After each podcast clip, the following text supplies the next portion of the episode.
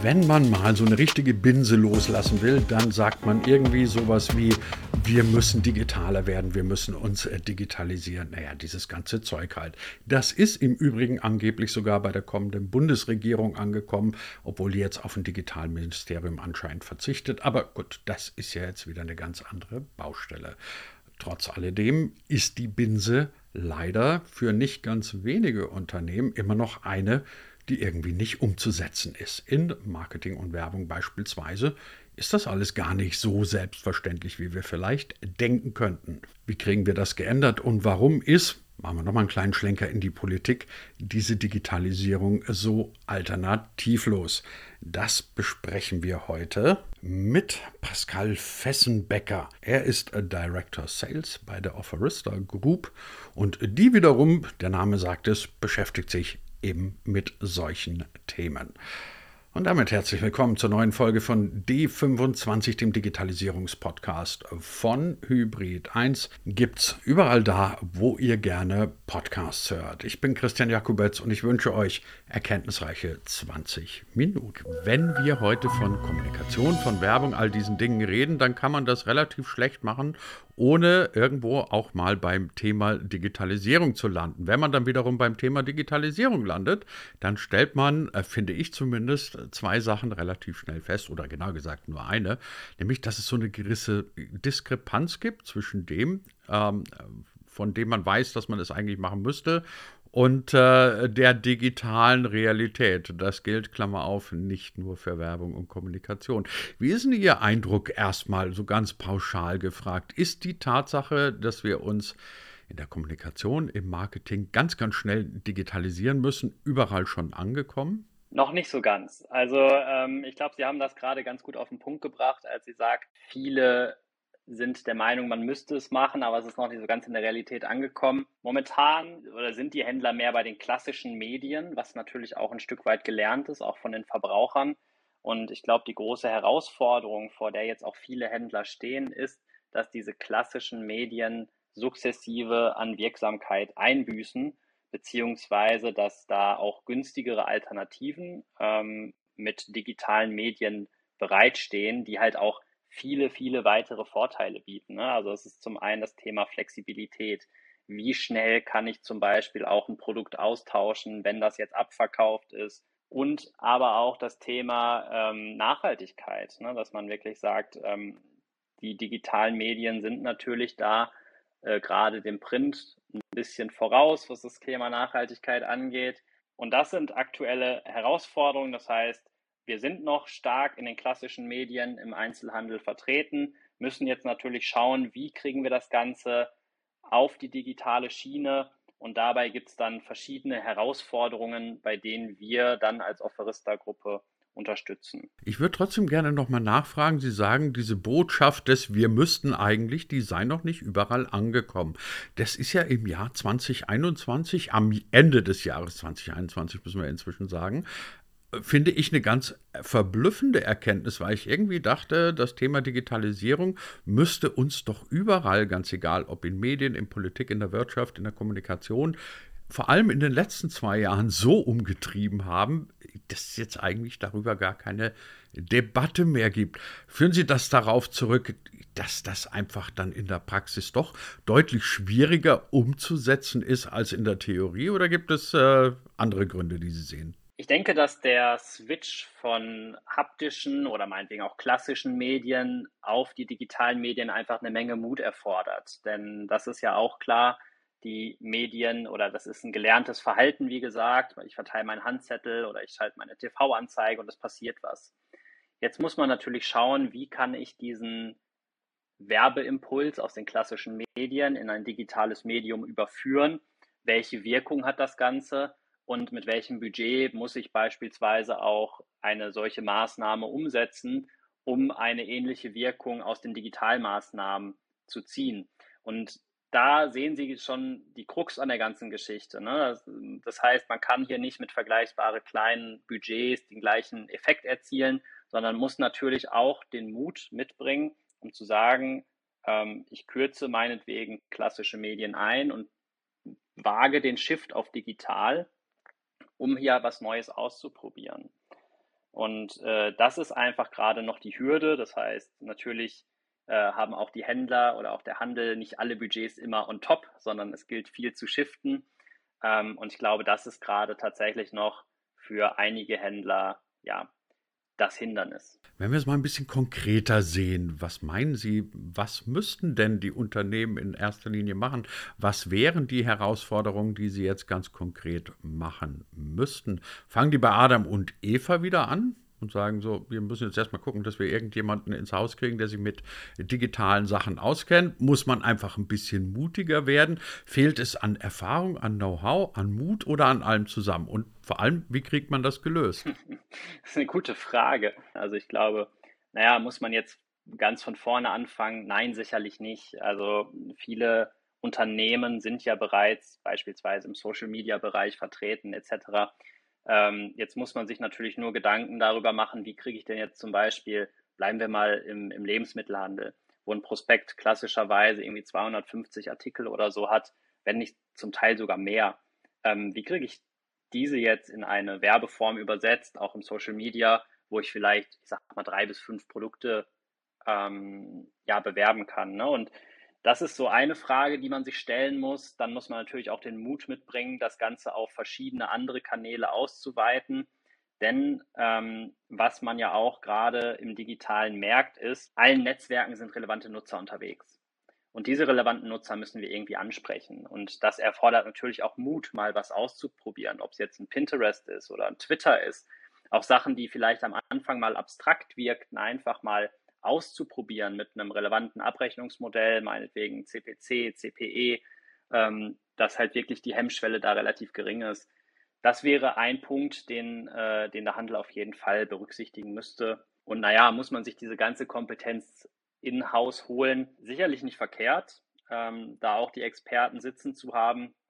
Klassischerweise kann man natürlich aber auch solche ganzen Sachen über Agenturen orchestrieren. Stehen wir dann aber nicht letztendlich immer wieder vor der Quadratur äh, des Kreises? Also wir haben einen Markt, der immer weiter fragmentiert. Sie haben gerade ein paar sehr schöne Beispiele gebracht. Also wir reden auf einmal von Twitter, von Pinterest. Wir reden von TikTok, von Instagram, ich weiß nicht was alles. Sie haben vorhin aber auch den schönen Begriff Prospekt gebraucht und auch der Prospekt und Printwerbung sind ja nicht tot. So ist es ja nicht. Ähm, kann jemand überhaupt alleine all diese Kompetenzen abdecken oder muss jetzt künftig jedes Unternehmen irgendwie einen Experten für Social Media, einen für Print, einen für Fernsehen, einen für Radio, einen für ich weiß nicht was beschäftigen. Ähm, also ich, ich staune immer darüber, als auch in, in meiner ureigenen Branche, also Journalismus und Kommunikation. Wir reden immer so locker flockig von 360 Grad Kommunikation und wo man überall sein müsste. Aber ich muss ja solche Dinge auch erstmal begreifen. Und ich meine, dass beispielsweise Twitter und Pinterest zwei völlig unterschiedliche Welten sind die man ja auch erstmal verinnerlichen und begreifen muss, das macht es ja ziemlich komplex, oder? Absolut. Und äh, da sehe ich halt tatsächlich auch Agenturen ein bisschen in der Bringschuld, diese Expertise da aufzubauen, mitzubringen. Wir machen es auch beispielsweise. Wir testen gerade sukzessiv neue Kanäle auf Relevanz, schauen, wie kann die Ansprache dort gestaltet werden. Das ist nämlich der nächste wichtige Punkt. Das heißt, äh, ein Nutzer erwartet jetzt beispielsweise bei Pinterest ähm, auch nicht den, den Joghurt, der für 29 Cent beworben wird oder so, sondern da geht es um Erlebniswelten. Ne? Da geht es um Gefühle, da geht es darum, vielleicht auch mal ein Produkt in Szene zu setzen. Das heißt, wie gesagt, man muss da auch pro Kanal seine eigenen Erfahrungen machen bzw. aufbauen. Ähm, und da sehe ich uns beispielsweise als Agentur ganz klar in der Hilfestellung, diese Erfahrung zu machen, wirklich einmal breit reinzugehen, die relevanten Kanäle zu evaluieren die richtigen Ansprachen zu evaluieren und dann halt aber auch eine langfristige Strategie aufzusetzen.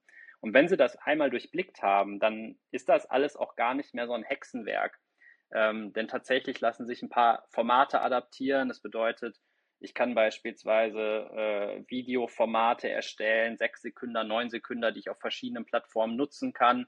Ähm, da kann man dann Cluster bilden und dann vielleicht auch manche ähm, Kanäle mit demselben Format bespielen. Das ist alles gar nicht so wild. Und äh, es geht da, glaube ich, auch darum, einfach mal den Gedanken zuzulassen, dass sich tatsächlich auch ein relevanter Nutzer auf einem anderen Kanal herumtreiben kann, der dann nicht Facebook oder ich weiß nicht, die eigene Webseite, die eigene App oder so ist. Wissen Sie, was ich auch schön fände, wenn äh, irgendwelche Marketer oder auch Agenturen mal den Mut hätten, ihren Kunden zu sagen, pass mal auf, der und der Kanal der ist vielleicht gar nichts für dich. Also ich habe oft den Eindruck, ähm, gerade Unternehmen, die sich mit Digitalisierung noch nicht so sehr beschäftigt haben, die haben dann die Neigung zu sagen, okay, wir machen jetzt mal alles und wir probieren mal alles aus. Sie haben vorhin das schöne Beispiel gebracht vom 29-Cent-Joghurt, der nicht so richtig bei Pinterest hinpasst.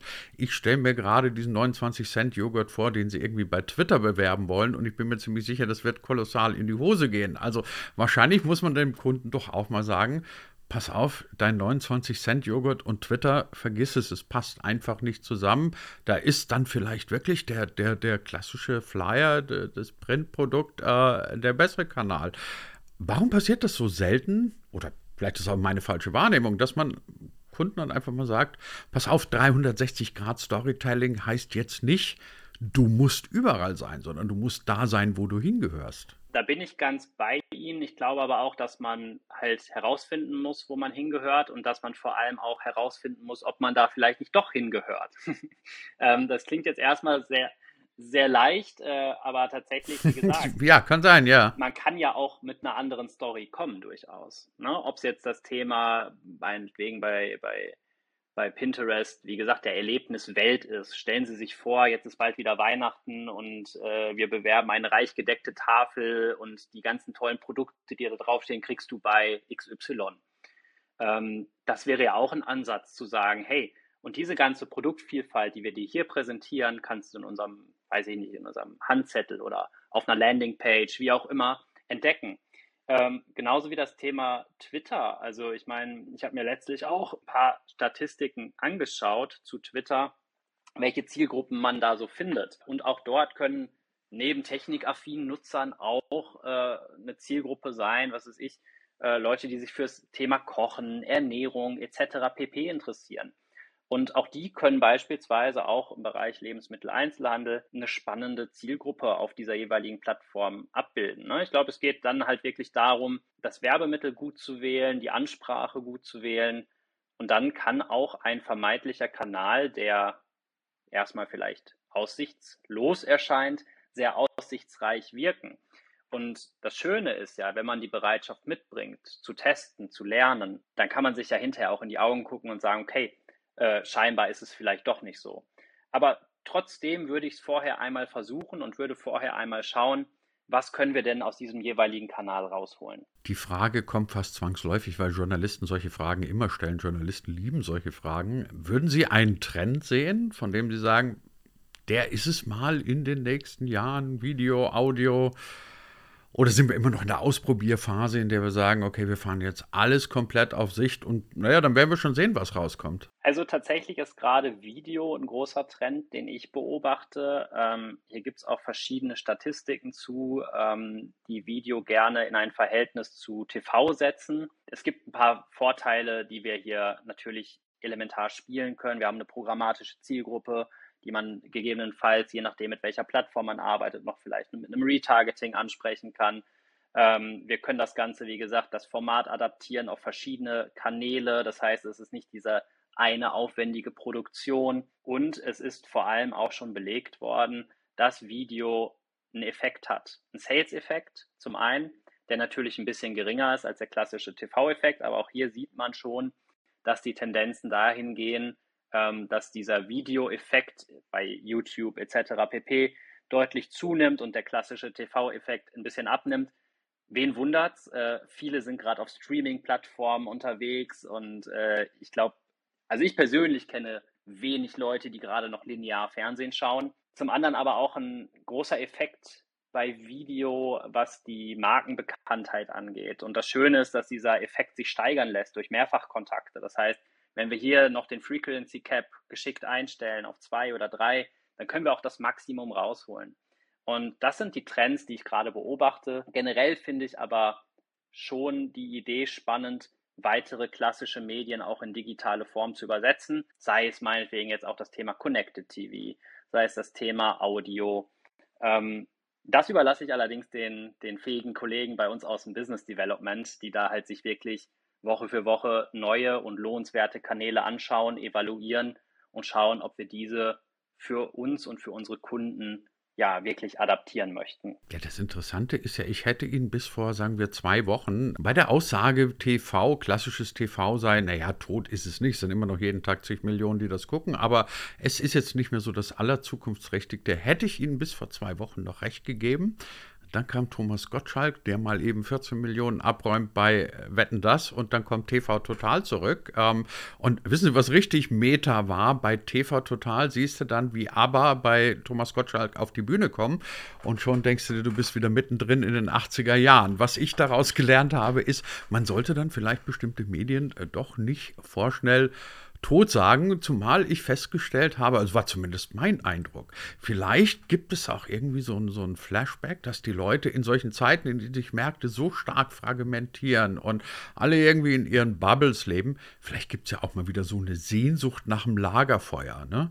Also ich würde jetzt nicht darüber diskutieren wollen, dass man sagt, wetten, das kommt jetzt wieder sechsmal im Jahr zurück. Dieser Nostalgieeffekt ist sicherlich nicht zu unterschätzen, aber ich habe trotzdem noch gestaunt, dachte, da guck an, was lineares, klassisches, altes Fernsehen noch zu, leist, zu, zu leisten imstande ist. Aber ich gebe Ihnen sicherlich recht, das ist jetzt nicht, nicht mehr das allerzukunftsträchtigste.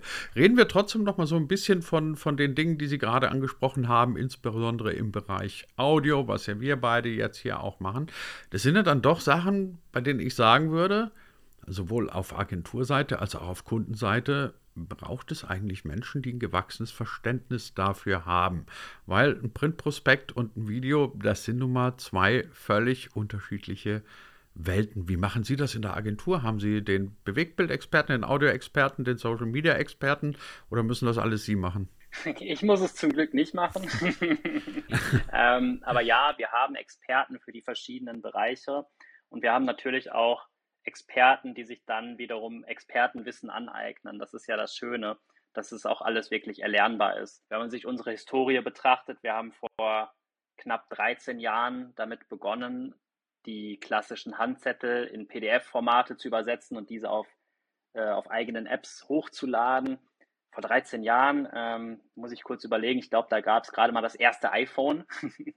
Hm, kann hingehen, ja. Um das mal in Relation zu setzen. Jetzt sind wir natürlich schon wesentlich weiter und dann haben wir irgendwann angefangen mit Push-Nachrichten, mit Programmatic, dann haben wir irgendwann Social dazu genommen, dann haben wir irgendwann Video dazu genommen, etc. pp. Und natürlich leitet das eine sich ein Stück weit aus dem anderen ab. Für andere Bereiche brauchen sie wieder Experten, aber so wachsen wir halt. Ne? Und ich glaube, dass das auch so funktionieren kann. Ähm, das heißt, man muss da nicht in Panik verfallen, man kann sich das auch gerne mal anschauen und einfach gucken, ob man sich das Wissen aneignen kann. Und ansonsten, wie gesagt, gibt es natürlich auch noch die ganzen Agenturen, die hier mit dem Spezialwissen glänzen können. Also, liebe Community von D25, wir lernen. Es gibt auch im Bereich des digitalen Marketings und im Bereich der Agenturen immer noch so einen kleinen, man müsste eigentlich Effekt. Man kann die Digitalisierung, man muss die Digitalisierung noch ein ganzes Stück weiterbringen, obwohl wir eigentlich alle gedacht haben, das hätten wir, naja, vielleicht noch nicht so ganz hinter uns, aber wir wären da schon einen Schritt weiter, wie die Gegenwart und wie die Zukunft dieses Thema aussieht und in Zukunft aussehen könnte. Das haben wir heute besprochen mit Pascal Fessenbeck von Offerista. Herr Fest, ganz herzlichen Dank dafür. Vielen Dank auch.